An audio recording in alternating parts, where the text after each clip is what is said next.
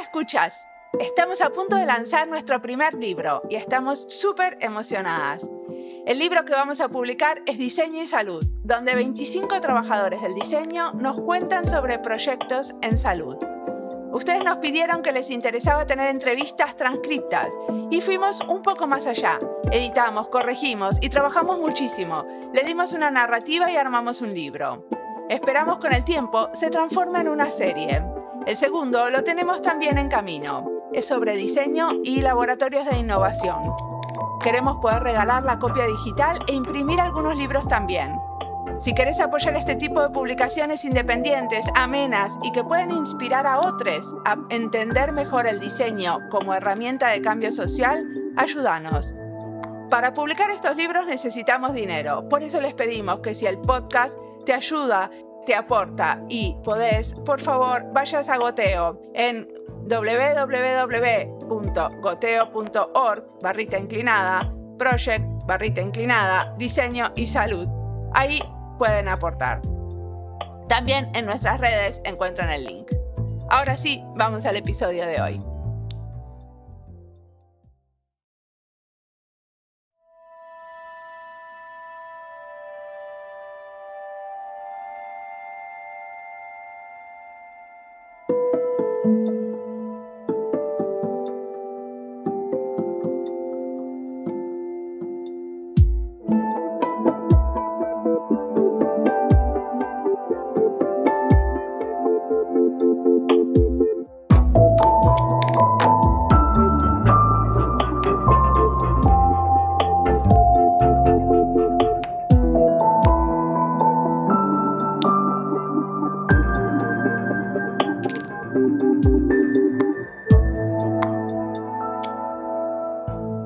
Cuando entrevisté a Jorge me di cuenta que el tema de diseño y niñez daba para mucho más y que podía ser divertido hacer una serie con él.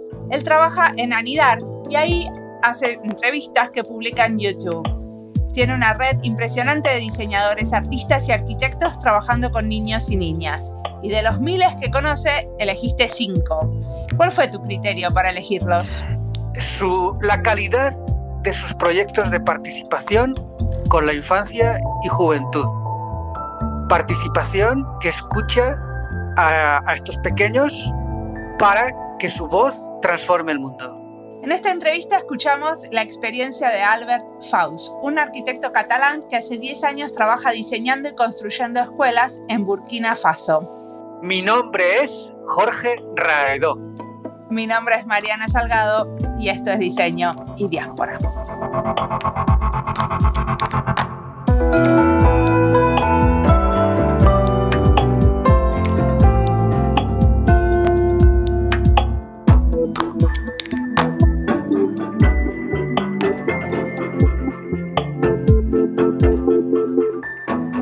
¿Querés eh, presentarte? Uh, sí, buenas tardes, eh, Mariana y Jorge.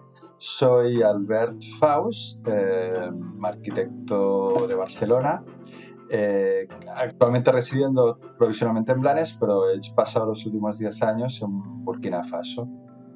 ¿Y qué te llevó a Burkina Faso? Uy, eh, eh, eh, te voy a hacer la versión breve. no, Burkina Faso fui en 2005 por primera vez con un amigo que tenían un grupo de, arte, unos artistas de Barcelona y, bueno, de España. ellos iban por, por, una relación de amistad con los franceses que habían montado una asociación en Burkina Faso. Yo fui por, por amigo, porque no iba por nada en concreto, porque ellos iban a realizar un, un festival.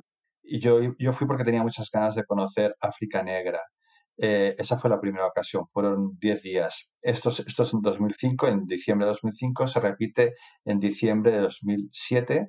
Ahí ya se me pregunta, eh, no, perdona, y en 2008 se me consulta desde esta asociación eh, por, por, qué idea podía tener yo sobre la construcción de un centro cultural en Kudugú, que es la ciudad donde habíamos ido esos dos años anteriores. Y, a partir de ahí ya empiezo a, dirigir el proyecto de construcción del centro cultural, primero a distancia, pero luego en 2010 me desplazo a, vivir allí y me instalo en Puducú. No, y prácticamente después de eso qué tipo de trabajo estaba haciendo ahí en, Burkina, Faso. Eh, la mayor parte, el grueso de la obra ha sido eh, dentro del marco de la cooperación internacional y dentro de la cooperación internacional, sobre todo en la educación de la infancia, en, escuelas infantil y, luego de secundaria y algún equipamiento sanitario. Básicamente ha sido lo, más importante de mis realizaciones allí.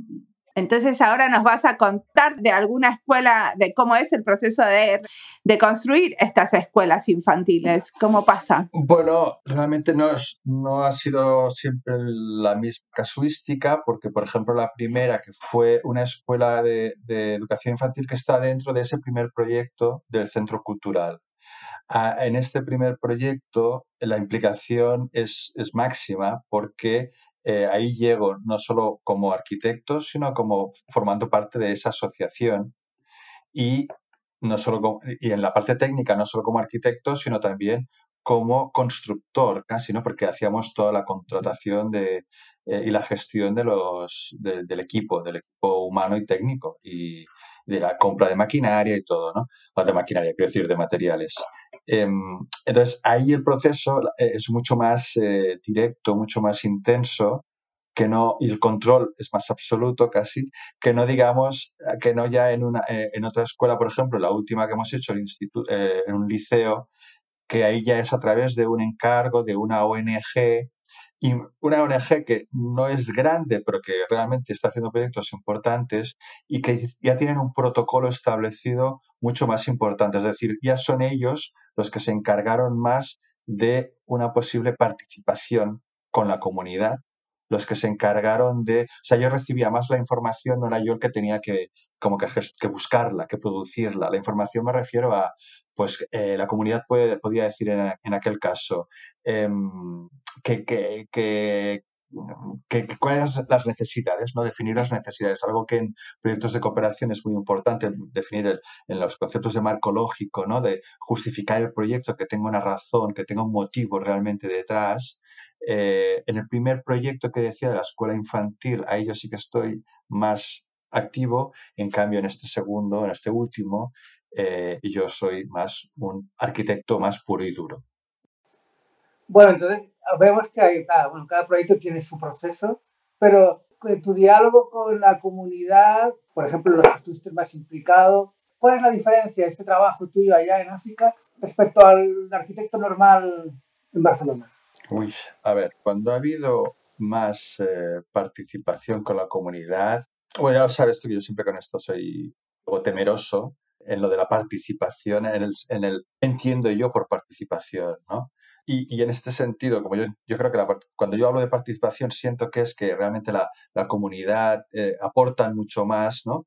y yo en, mis proyectos ha sido algo más limitada, más acotada. No, no porque yo diga, no, no quiero que haya participación, no, sino porque, porque decía, ¿no? Porque o bien ya el proyecto me ha llegado y es la ONG quien se ha encargado de ella, o, o bien porque no era tan evidente o tan sencilla para mí primero, porque cuando como recién llegado no conocía, no dominaba mucho la lengua, y segundo, porque era una asociación que acababa de como de nacer entonces no, no había una gran trayectoria y eso hace que el vínculo, vincularte con la comunidad no sea tan sencillo, ¿no? no sé, es decir, no tenía esos interlocutores directos, claros, ¿no?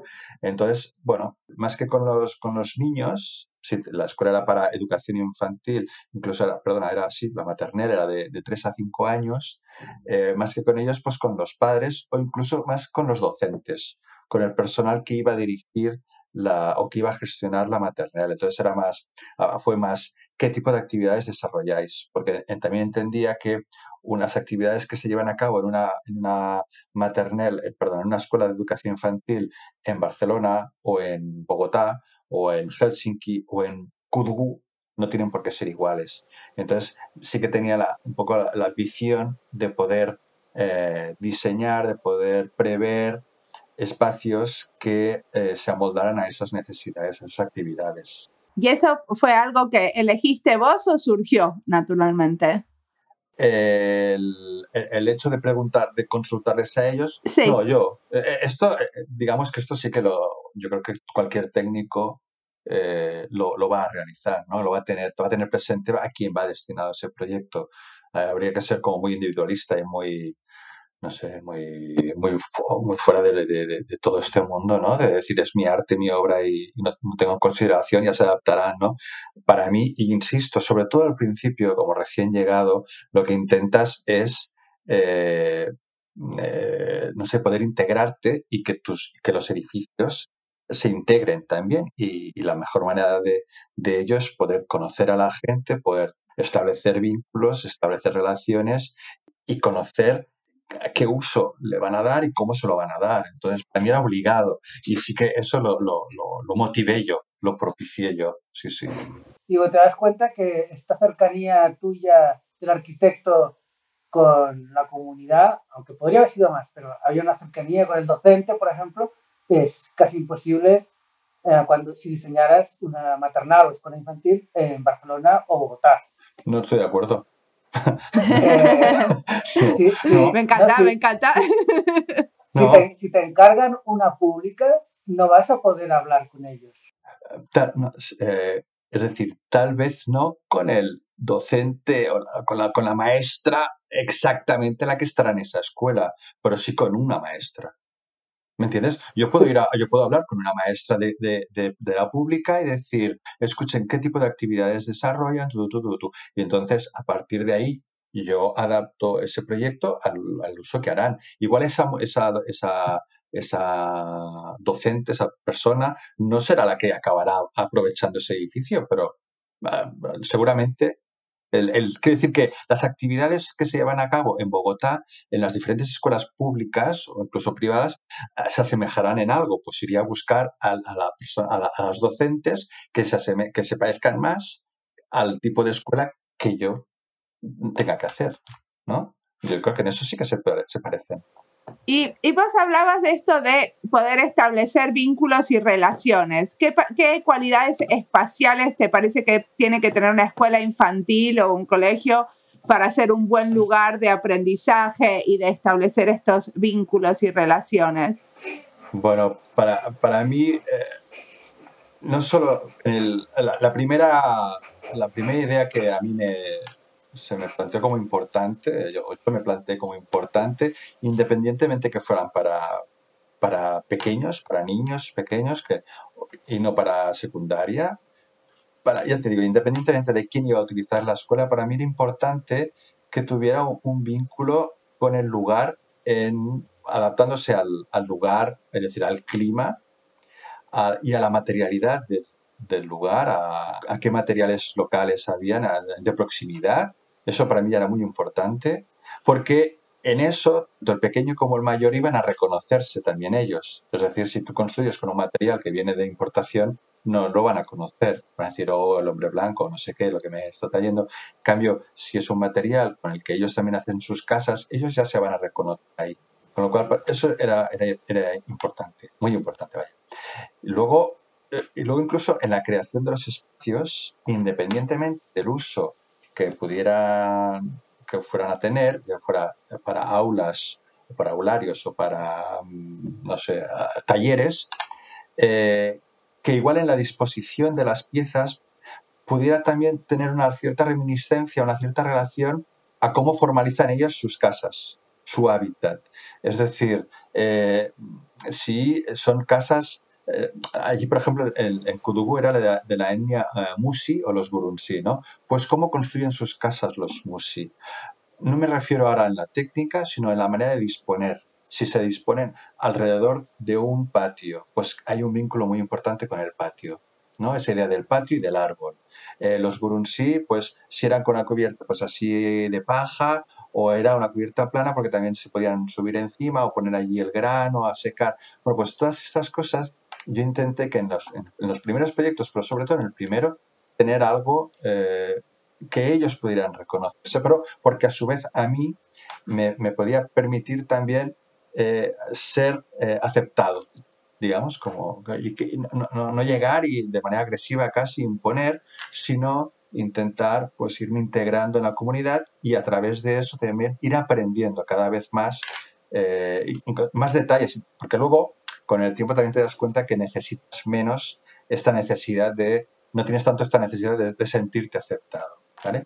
Luego, eh, para, para, los más pequeños, pues evidentemente, pues como aquí, ¿no? Escuelas donde hubieran eh, rincones, donde hubieran eh, sitios de sombra muchos, la mayor parte o gran parte del exterior son en sombra para protegerse del, sol y del calor que hace allí, para mejorar evidentemente ese exterior, ese entorno de la edificación, con diferentes áridos, hay el, el, vaca sable que llaman ellos, el, que en catalán decimos al sorral, no sé, el arenal, no sé cómo sería en, en castellano, el lugar donde los críos se, se rebozan allí con, con la arena. Bueno, pues estos sitios que a un niño tanto le agrada. Y luego el aula que también pudiera, o sea, que no fuera, que no fuera demasiado alto, que fuera una, una altura, pero intentando compatibilizar esa dimensión más para el niño, pero con el calor, porque claro, si es bajito, pues también habrá mucho calor. Entonces, todo eso tienes que intentar compatibilizar con soluciones técnicas constructivas, superficies que pudieran colgar sus trabajos, colores, bueno, no sé, cosas así que esto que sea más, más a, la, a la altura de la dimensión del, de la criatura. ¿Y los patios? ¿El patio escolar cómo sería? El de esta primera escuela, el patio es lo que te digo. Intentaba, es verdad que yo tenía una forma en este primer proyecto, tenía una forma triangular, era, era, el vértice inferior de un terreno de forma triangular, con lo cual ya me venía muy predeterminada la forma, porque la idea siempre fue esa de cómo disponer las construcciones en el perímetro, como hacen los musi, ¿no? Imaginemos como un círculo en el cual, pues en ese círculo, en ese, en ese perímetro están dispuestas las casas y en el patio es el, patio de relación, ¿no? Pues la idea de la escuela era un poquito esa también, ¿no? La de, la ir disponer la construcción en el perímetro y entonces un patio. Ese patio aquí no es el de relación, pues el de juego, el patio de juego, en el cual no había un árbol, sino que había muchos árboles para generar todo ese techo verde que ensombrece el exterior. Y entonces además entre las diferentes aulas se creaba un negativo del aula, es decir, había un interior, pero un exterior que de la misma dimensión, pero perfectamente protegido también por el aula posterior, que es decir, en sombra, donde se podían desarrollar actividades al exterior. Es decir, en Burkina, yo ignoro eh, en Finlandia, supongo que el frío también imposibilita, pero en Burkina sí es posible se desarrollan, bueno, y a veces y, eh, de manera necesaria se desarrollan muchas actividades al exterior, porque en las interiores de las construcciones que hacen allí, de las aulas que hacen allí, con la chapa metálica ahí a dos metros y medio, tres, hace un calor extraordinario, pues salen mucho afuera a jugar o, o incluso a impartir el aula, impartir la, la, clase a la sombra de un árbol. Pues esta idea de, de, que haya un, el aula exterior también, de duplicar el espacio, pues era muy importante en ese primer proyecto. No, acá se sale mucho, es más, es obligación salir dos horas por día eh, a menos que haya, por ejemplo, en el, en el jardín de infantes creo que es menos de menos 15 grados. Eh, sí, entonces, oh, y en el, en el primario y secundario es menos de menos 23. Entonces eh, salen mucho y aparte también hacen como muchas clases en el bosque y mm, en la naturaleza, que es que algo que la gente no piensa que puede llegar a pasar en Finlandia, pero sí. Claro, bueno, eh, allí no es tanto en el bosque porque podríamos encontrarnos serpientes, eh, escorpiones y otros animales de compañía, pero sí que es verdad que en, en el patio, digamos, en los en, el espacio que queda entre las carreteras y el, y, el aula, ese espacio un poco más urbano, aunque estemos en un medio rural, ahí sí que suelen haber algunos árboles que han plantado ellos para generar espacios de sombra y sí que muchas veces encuentras a los grupos dando clase. Estos edificios eh, maternales, escuelas infantiles, hospitales de Burkina Faso son o unos edificios eh, importantes en el contexto en el que se construyen.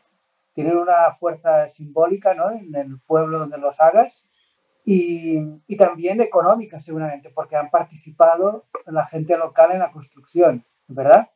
Es, sí, eh, pero, te lo, pero, pero hay que matizarlo. Es decir, es, es, ahí donde yo digo que me da miedo cuando se habla de la participación en mis proyectos, o en nuestros proyectos, perdón. Evidentemente que hay una participación de la comunidad, que tampoco creo que sea forzosamente tan diferente a lo que puede suceder en otros lugares del mundo, pero sí que es verdad que si eh, un proyecto lo vamos a construir con una empresa local, o, incluso si voy a construir en Kudugu y, yo vengo y ha ganado el, proyecto una empresa de Ouagadougou, pues rápidamente lo primero que va a hacer esa constructora, ese constructor, ese equipo es ir a buscar en Kudugu gente allí en el poblado. ¿no? Eh, por ejemplo, cuando construimos el último liceo en Kudugu, en Yulu, rápidamente lo primero que hizo el constructor fue irse a Yulu y contratar toda la gente que hizo la, excavación para la cimentación, todo lo que fue em, eh, la mano de obra de apoyo a los, a los oficiales, todo esto siempre fue gente local. Claro, entonces un proyecto así, evidentemente, tiene una repercusión inmediata en la economía de un poblado que podemos, yo creo que de manera sencilla entender que no, no, no, es, no es, mucho más lejos que, que, una economía del truque y poco más, con lo cual sí que cuando llega un proyecto así eh, supone una, una aportación importante de capital para, para muchas familias del lugar. Luego, a nivel simbólico, hoy, esto depende. Hay proyectos como, por ejemplo, cuando hicimos la, la rehabilitación de la maternidad de Giva, que esto es un proyecto no muy grande de, dimensión, pero incluso no es ni obra nueva, solo hay una parte de obra nueva, porque es coger un edificio que ya existía y, rehabilitarlo y reformarlo y ampliarlo un poco. Este, por ejemplo, simbólicamente es muy importante, hasta el punto que nos contaba el, responsable de esa maternidad, maternidad entiendo que, la gente debe comprender qué quiere decir, pues donde van a, a dar a luz las mujeres, pues nos explicaba cómo año o dos años más tarde de haber inaugurado esa, esa, esa obra, de haber finalizado los trabajos, cómo habían, pues no sé si duplicado el número de nacimientos, porque si ya, si ya tenían un montón de gente que venía a esa maternidad, el hecho de haberla renovado, el hecho de haber hecho ese espacio, pues como más agradable, más confortable, les daba más confianza a, a, más mujeres y estaban absolutamente desbordados de, de nacimientos allí, de partos. Pero bueno, bien, porque las condiciones en ese lugar están mejor que en otros, con lo cual podíamos asegurar eh, la, la, salud tanto del neonato como de la mamá, que es fundamental, ¿no? Y eso pasa también en los colegios, que hay más chicos yendo al colegio cuando los colegios tienen edificios nuevos y buenos. Me consta que en el, que en el liceo, y esto es algo que evidentemente como proyectista, ¿no? Me conforta, me consta que el liceo también ha tenido una gran, gran aceptación, que tanto el personal docente como la, primera, la primera generación, la primera mm, quinta, es que ahora no me sale como se dice, la primera jornada de estudiar. Camada, sí. Eh, camada. Han aceptado muy bien el, edificio y están teniendo, eh, sí, sí, estaban teniendo mucha, mucha demanda, muchas solicitudes para, para el siguiente año, que ya ha sido este, que yo ya no estaba allí, no sé muy bien cómo ha ido, pero, pero sí, sí que me consta. En la Escuela de Educación Infantil, la primera que hicimos, la, la de Kudugu, esta también, eh, también va muy bien, pero esta, el éxito era el éxito desgraciadamente era, estaba asegurado, puesto que son infraestructuras que, de las cuales carece de manera dramática el, sistema educativo local, porque eh, solo creo que es un 3 o un 5% de los niños de la edad para cursar infantil que van, pueden ir a, a la escuela, con lo cual que aparezca un nuevo centro y que una parte de esos alumnos vayan a ser subvencionados, vayan a ser apadrinados, pero luego una parte, si tienen que pagar, pero que sea a mitad de precio, pues eso ha facilitado mucho el éxito de esta infraestructura. Ah, ¿Esto era una escuela privada? Bueno, una asociación no deja de ser una entidad privada, aunque tiene evidente vocación de eh, sin ánimo de lucro, digamos, no deja de ser una entidad que no es pública. Luego, luego una entidad, una ONG o una asociación puede poner eh, sus edificaciones en manos del sistema público o puede pedirles ayuda, puedes pedirles acompañamiento, es decir, una ONG o una asociación, una pequeña asociación, como sería el caso este de Kudugu, puede decir, escucha, nosotros vamos a hacer el esfuerzo, vamos a intentar conseguir dinero para la construcción, pero para la gestión no, no nos es sencillo. Entonces, el Estado lo que sí que hace es entonces poder hacerse cargo de los docentes, ¿entiendes? Pero luego para pagar para pagar a, la... Porque en, las guarderías allí se da... Sobre, es que solo hay privada, no hay pública. E incluso en Barcelona hay carencia, de, o, aquí en Cataluña hay carencia de, de guarderías públicas, ¿no? De, de, de, infantil público.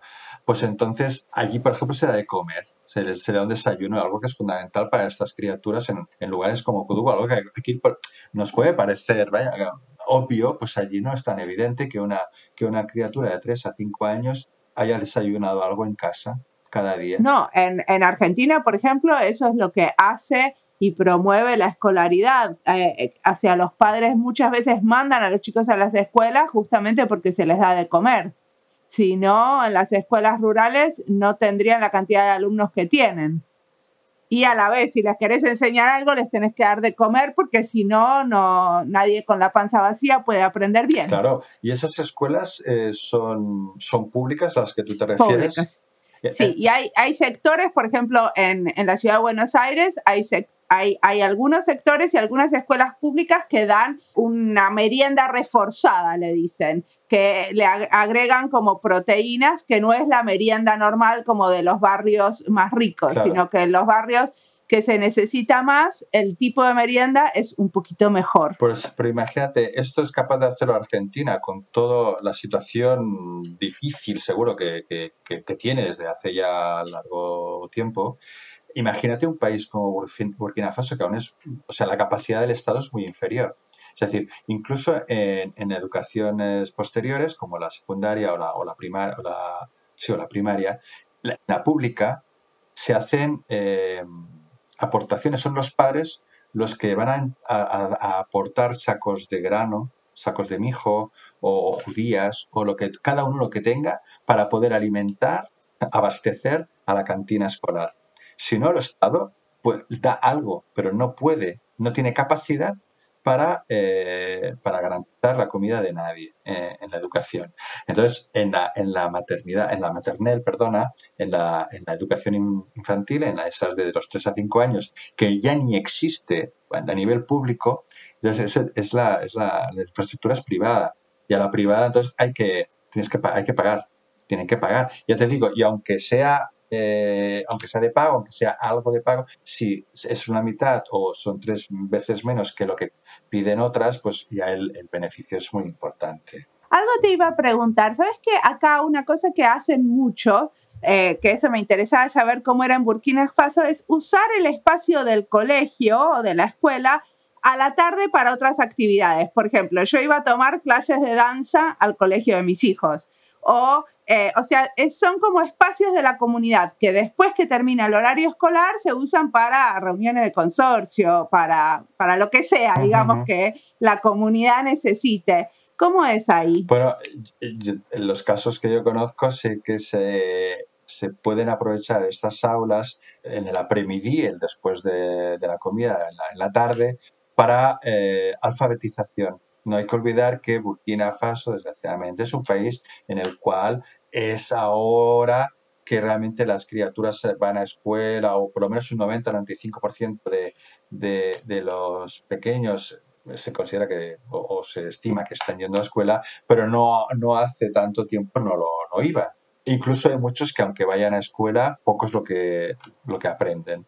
Entonces, O sea, para la enseñanza de adultos Es- te referís vos. sí, adultos, jóvenes y adultos. ¿Y eso se tiene en cuenta en el momento de diseñar un colegio? Bueno, si lo, ¿Cómo, si lo sabes. cómo sí. se usa en el horario fuera del, del colegio para los chicos, digamos? Bueno, sí, claro, si eres consciente, si eres conocedor de esas actividades, sí, luego, luego pueden haber actividades que no las hayas previsto para nada. De todas maneras, una aula yo creo que es un espacio, depende de la dimensión, claro, la aula de la educación infantil era más un tamaño más reducido, era de un 5 por 10, unos 50 metros cuadrados, tampoco te dan para tanto, pero las aulas del liceo, que ya son algo mayores, al final tienen una cierta polivalencia. Quiero decir que si tienes, por ejemplo, nosotros, y recuerdo en enero que fuimos a hacer unas, a tomar unas imágenes cuando ya el edificio, el, el liceo estaba en funcionamiento, en enero de 2020, y nos quedamos todo el día allí con la fotógrafa, con Milena Villalba, y por la tarde, última hora, que ya quería tomar algunas imágenes, pues a la luz ya de atardecer y tal,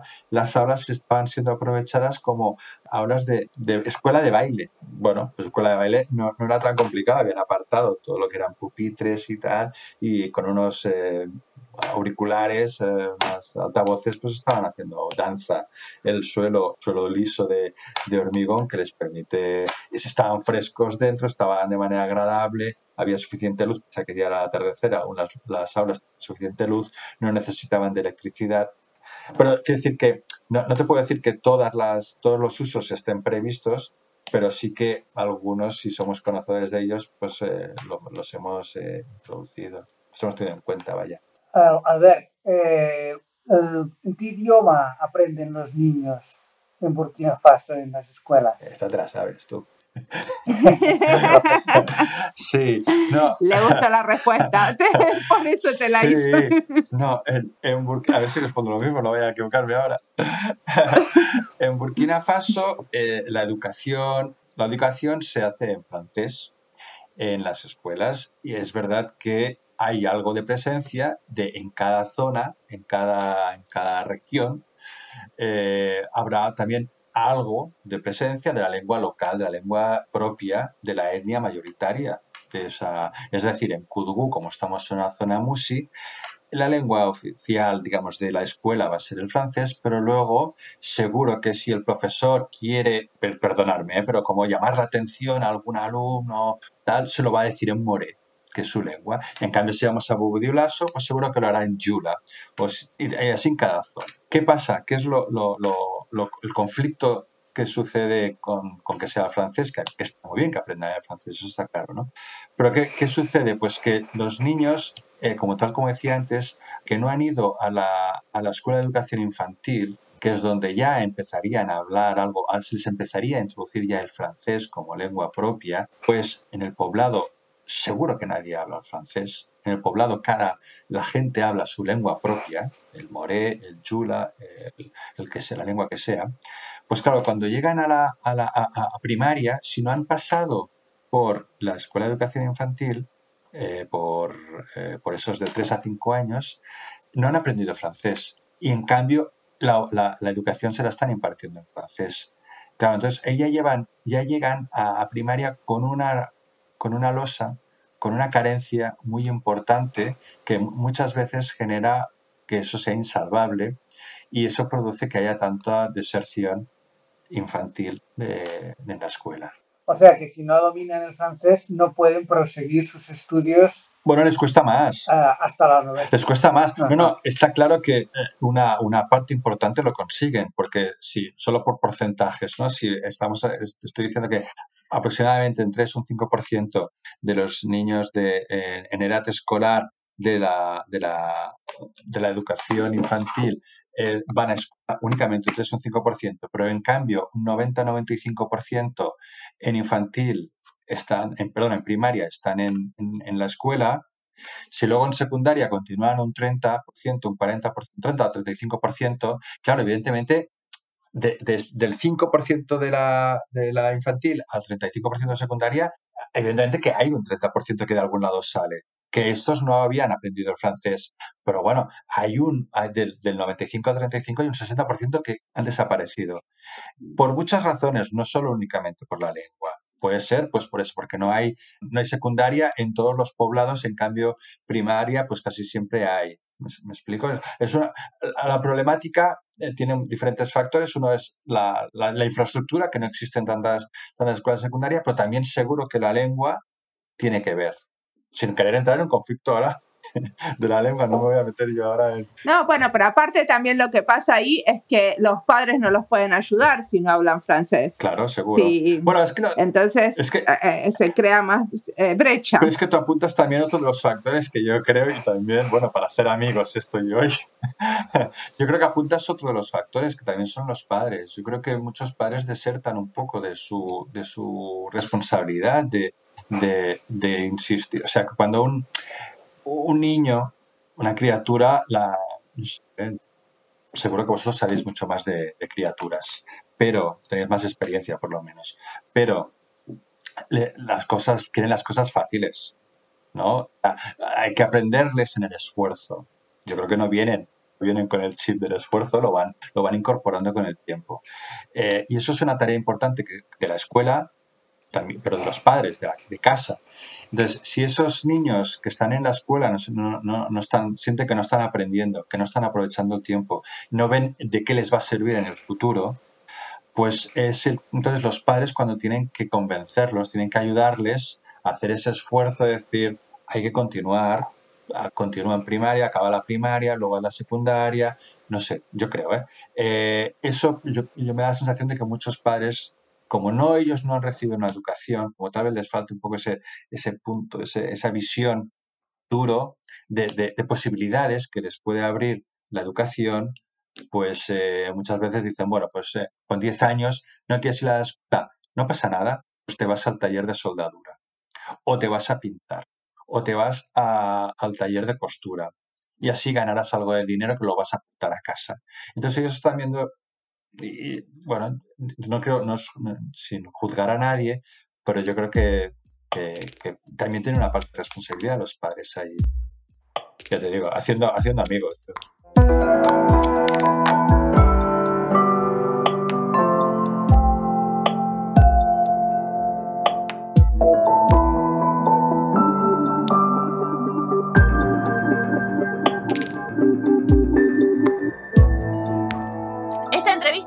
Algunas series que tenemos en Spotify y en nuestra página web.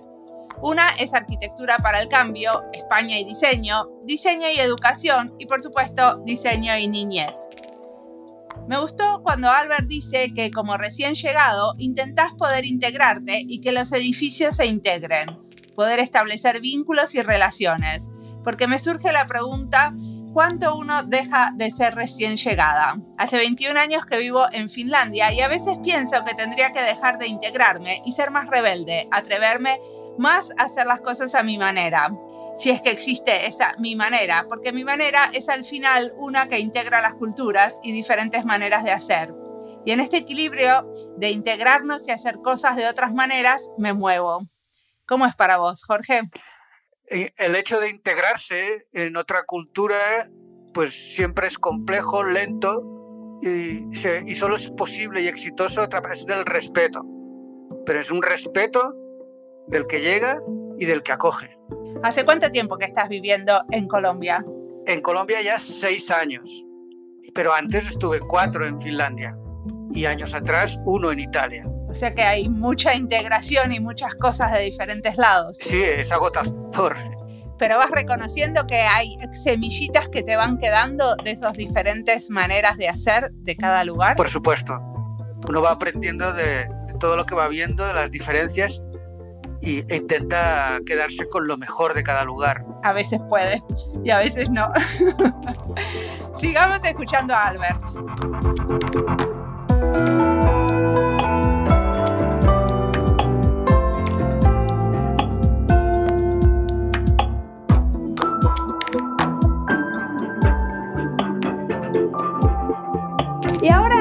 Quiero preguntarte una cosa. Después volviste a. Ahora estás viviendo de vuelta en Cataluña, ¿cierto? Eh, provisionalmente. ¿Y qué cosas te parece que aprendiste en Burkina Faso que estás pudiendo traer a tu trabajo como arquitecto? Es que no, no trabajo como arquitecto aquí.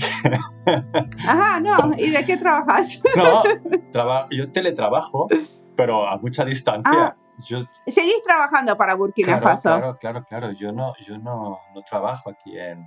en ah, no, O sea, volviste temporariamente solamente por la pandemia. Sí, sí, sí. O sea, yo hemos dejado Burkina Faso, de, vivir en Burkina Faso, pero bueno, no, no únicamente por la pandemia, es algo que ya pensábamos que después de 10 años podíamos eh, cambiar de domicilio, pero no, no forzosamente no trabajar en Burkina Faso, pero vivir en Burkina Faso no, no lo creo.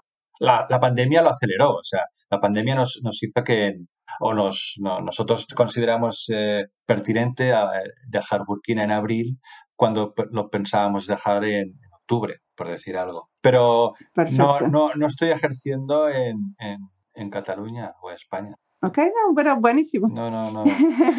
No, sabía. Y no, no sabría que, que, o sea, que si tuviera, o sea, que decir que he aprendido de allí, bueno, he aprendido muchas cosas allí. no, pero es diferente como volver a construir en España. Claro. Porque ahí volvés a ver, ahí está, hay otro como shock de integración, ¿no? Supongo. Sí, pero eh, si, te, si me permites, nada, rápidamente haciendo un poco de especulación o imaginando, yo creo que habría un shock importante, pero tanto en lo bueno como en lo malo. Es decir, habría algo muy, muy interesante que sería la facilidad de materiales, de técnica que hay aquí, que, que, que abre más un abanico, ¿no? Y, esto es interesante. Evidentemente puede ser un problema también, porque yo en Burkina, claro, tengo una paleta de tres materiales y de ahí no salgo. Entonces, con tan poco material es difícil eh, hacer algo muy, muy, muy feo, ¿no? recargado al menos no será. Barroco, ¿no? Barroco, no, o sea, ya tendrías que tú buscarlo mucho ser barroco, pero sin quererlo no puede serlo. Entonces, claro, aquí pero sí que es verdad que a veces dices, hombre, pues igual le pudiera poner a, no sé, ahora no sé, pero hacer algo de, vamos a oxidar el hierro de no sé qué, o vamos a, no sé, algo, algún detallito, pues allí no, no se da el caso. No, no, no te pasa ni por la cabeza porque realmente es una arquitectura más esencial de, lo que sea imprescindible y sobre todo cuando trabajas con, tan, con un presupuesto tan bajo. Entonces, eh, sería interesante trabajar aquí en ese sentido. Pero en otro sentido, Claro, la arquitectura que hemos llevado a cabo en Burkina Faso también es muy handmade, ¿no? Es muy artesanal. Y claro, allí se puede realizar, no tienes otra, porque es lo que tienes que hacer, pero también porque, y no lo digo con placer, pero ni, intentando aprovecharme de la situación, pero es lo que, es lo que existe allí, eh, la mano de obra es muy económica en Burkina Faso. Es mucho más caro el material, el cemento, el hormigón, que no eh, la, mano de obra. Y pero eso, eso no lo pudieron utilizar para hacer algunos detalles de pinturas, murales, ese tipo de cosas. No, pero esto, esto en todos los proyectos lo, encontrarás. Es decir, todo lo que hacemos de la, la, confección mismo de, de, ladrillos, tanto sean de tierra como sean de piedra. Si esto yo tengo que hacer aquí, irme a una cantera aquí. Voy a abrir ahora a cielo abierto una cantera aquí que tengo al lado, en, yo qué sé, la montañita esta de aquí al lado. He encontrado que hay allí una veta de laterita y voy a pedirle a alguien que me vaya a abrir aquello y que me extraiga unos ladrillos de 30 por 15 que yo en la obra los voy a acabar de pulir con una azada.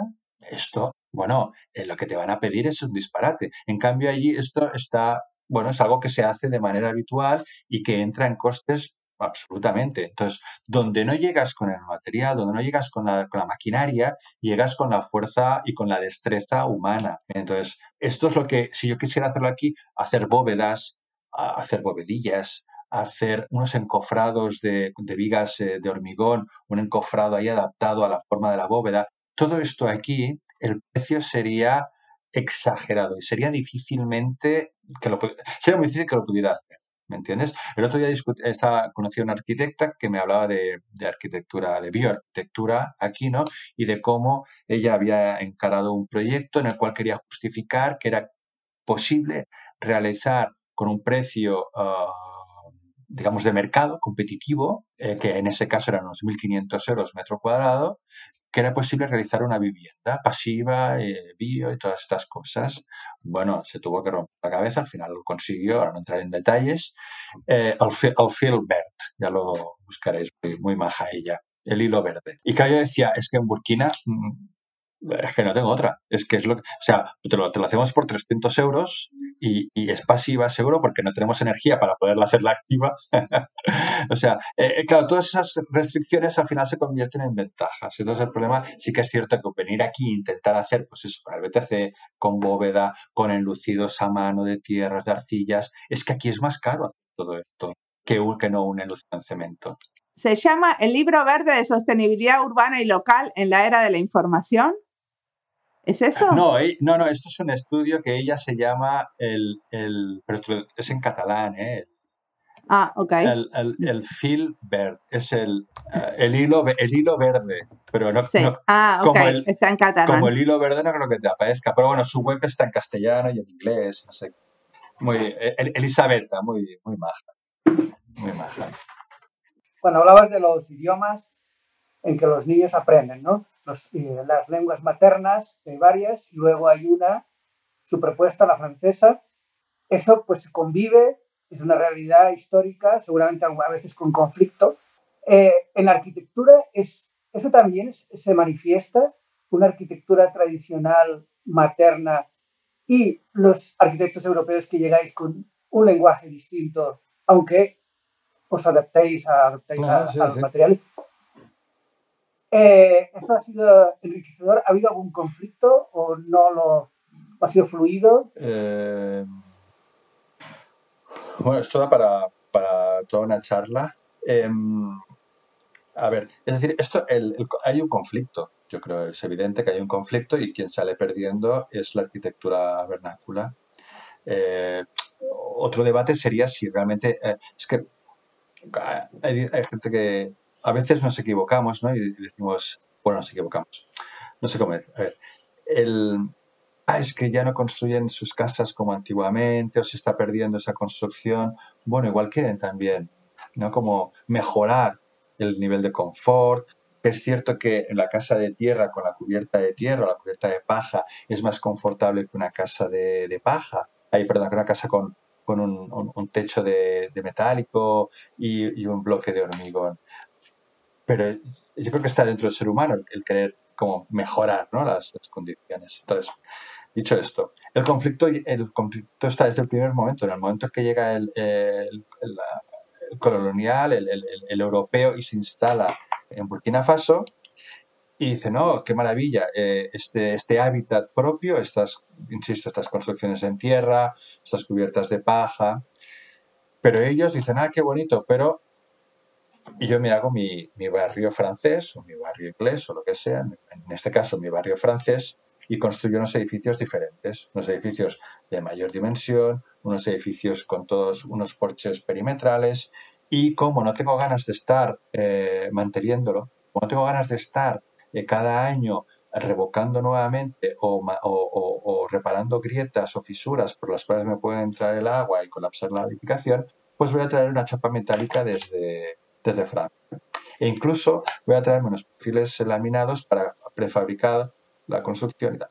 Claro, eso lo- el- la gente de allí, la gente de Burkina, la gente local lo ven. Y poco a poco, claro, en su imaginario les queda que la, que la modernidad, que la construcción a la que hay que ir es aquella. ¿Me entiendes? Y claro, la modernidad, digamos, la, arquitectura moderna, con el vidrio, todo eso es como no tengo en cuenta los agentes exteriores, externos, el clima, y si lo tengo en cuenta ya le pondré solución a- mediante la máquina, mediante la tecnología. Claro, el, local no, la arquitectura local, eh, que es de, la, hecha en tierra, pues si le, colocan una chapa metálica encima ya no funciona igual que la arquitectura cuando tiene una cubierta con paja o, cuando tiene una terraza encima, una azotea también hecha con estructura de madera y paja y tierra, perdón.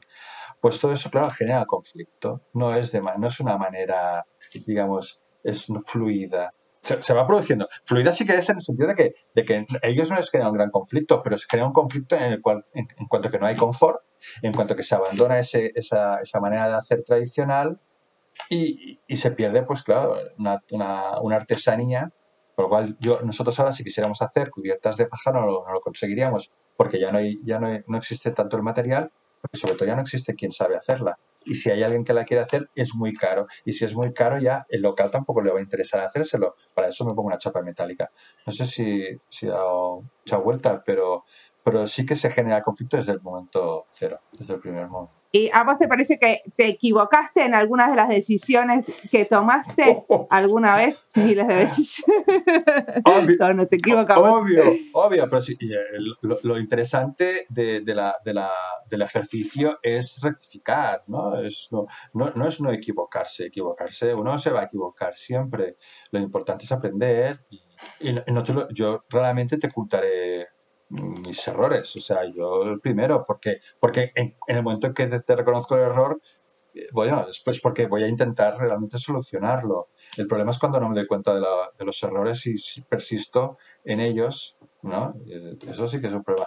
¿Y, y cuánto, ¿Y vas al edificio y te metes a ver cómo funciona después que está construido? Pues lo interesante de ese primer proyecto del Centro Cultural, El, de Kudugu, es que eh, lo empezamos a construir en 2009, y yo desde Barcelona, yo a distancia, haciendo la dirección de obra más o menos, con prácticamente sin saber francés, pero ya en 2010 a finales me instalo y llegamos hasta 2013-14. Aún ayer he estado haciendo dibujitos para este proyecto, porque están ampliando, están haciendo cositas, ¿no?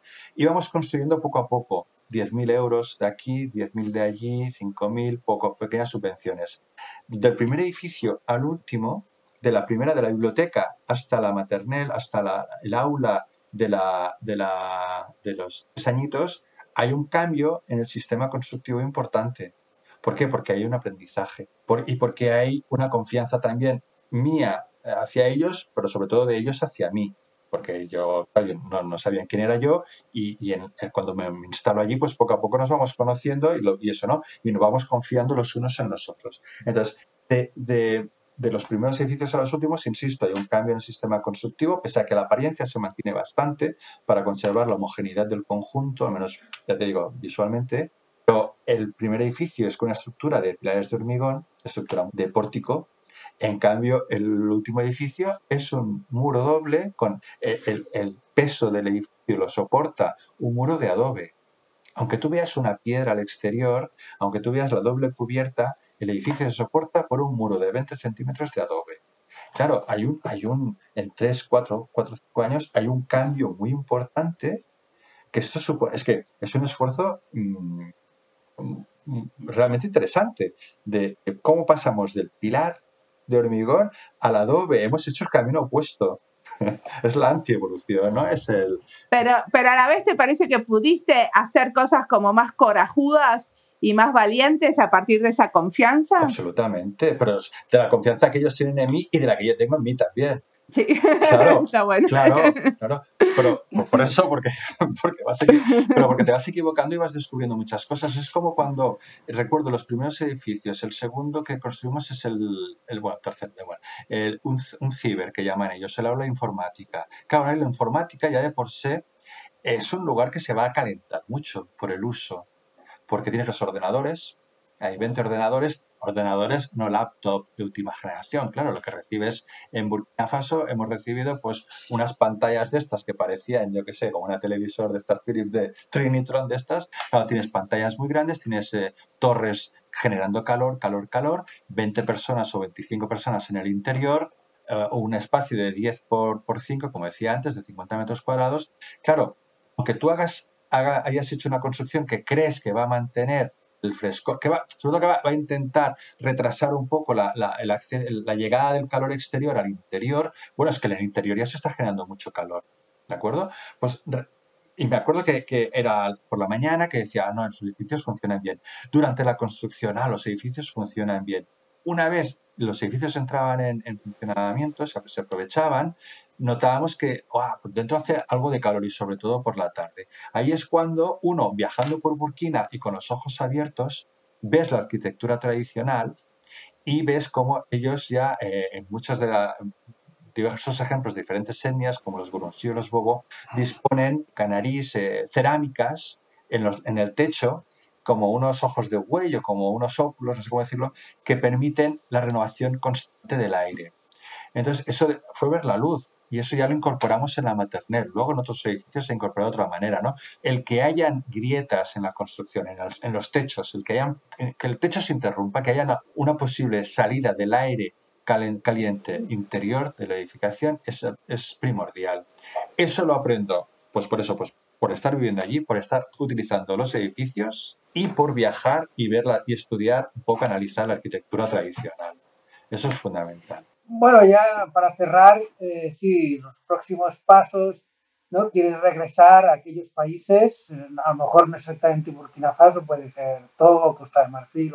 Cuéntanos un poco las diferencias entre unos y otros, ahí, esos países. A ver, Laile, te lo, muy rápidamente y, intentaré con la misma ilusión eh, o con la esperanza de que se cumplan mis deseos, tal como sucedió una vez hice una entrevista y dije, te lo juro, eh, eh, con Anachu al Vasco en el país, que me preguntó y, las tres cosas que dije, luego la leo ahora y pasaron. Pues mira, con la misma ilusión te lo voy a, te lo voy a decir. No, en realidad mi, mi ilusión sería poder continuar trabajando en Burkina Faso, porque son, han sido 10 años muy, muy bonitos, muy duros en ciertos momentos, pero de un aprendizaje tan...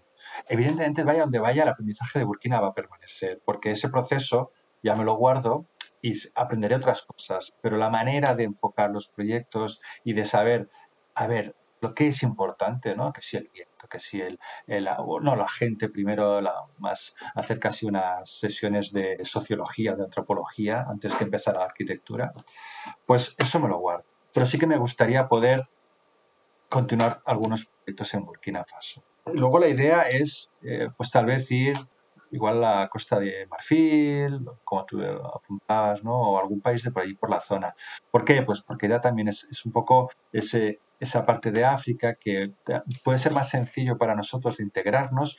Eh, uno ya no tiene 30 años, con lo cual también no es que no quiera hacer esfuerzos, pero vamos a ponerlo más fácil si podemos. Y claro, un país, por ejemplo, si, si fuera Costa de Marfil, ¿qué pasa? A diferencia de Burkina Faso, claro, son, ya no son países en donde la, por a nivel económico o de rankings, de ratios, eh, son tan, tienen tantas dificultades, con lo cual a nivel de cooperación es más difícil tener proyectos. Entonces, posiblemente allí sería más desde el campo privado, ¿de acuerdo? Pese que, ya te digo, ¿por, qué digo continuar en Burkina? Porque en Burkina sí que podría hacer proyectos de cooperación internacional, ¿no? Son proyectos eh, de, estos equipamientos, ¿no? todo esto que es tan, tan interesante y que que tiene una repercusión tan importante en la comunidad. Pero también desde, desde el campo privado yo creo que es muy importante toda esta línea ¿no? de, la arquitectura, de la sostenibilidad, del material local. Yo creo que también es, es, fundamental poderlo potenciar desde el privado, desde el sector privado y tal vez sí que no me importaría poder trabajar con la gente de allí. Buenísimo. Bueno, tampoco no, no, he hecho grandes deseos, ¿eh? No, no, pero... Está no, pero está bueno saber cuál es tu visión. Bueno. Buenísimo, muchísimas gracias por la entrevista. No, ha sido un placer. Seguiré con mucha atención todos los podcasts.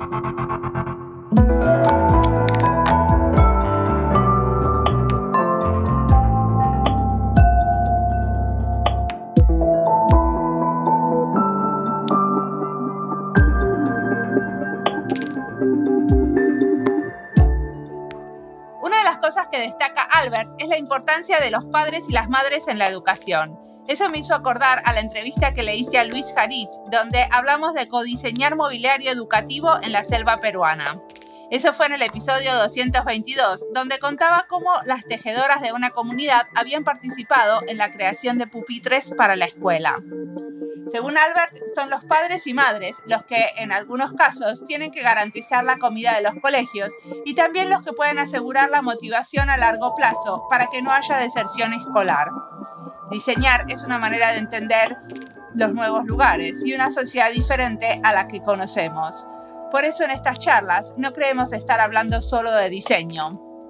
Gracias Albert por traernos a Burkina Faso y contarnos sobre la experiencia de vivir y diseñar ahí. Si se quedaron con ganas de saber más sobre el trabajo de Albert, pueden escuchar otra entrevista a él hecha por Jorge para la serie Anidar. La encuentran en YouTube y también en la página web de Anidar. ¿Es así o me confundí?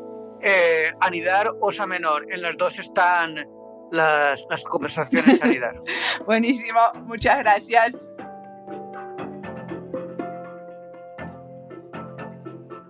Como siempre, la música del podcast es de Antonio Zimmerman, el diseño del sonido es de Andy Fechi. Este podcast está publicado con licencia creativa común con atribuciones. Esto fue Diseño y Diáspora. Pueden seguirnos en nuestras redes sociales de YouTube, Instagram y Twitter o visitar nuestra página web diseñoydiáspora.org. No olviden recomendarnos. Nos escuchamos en la próxima.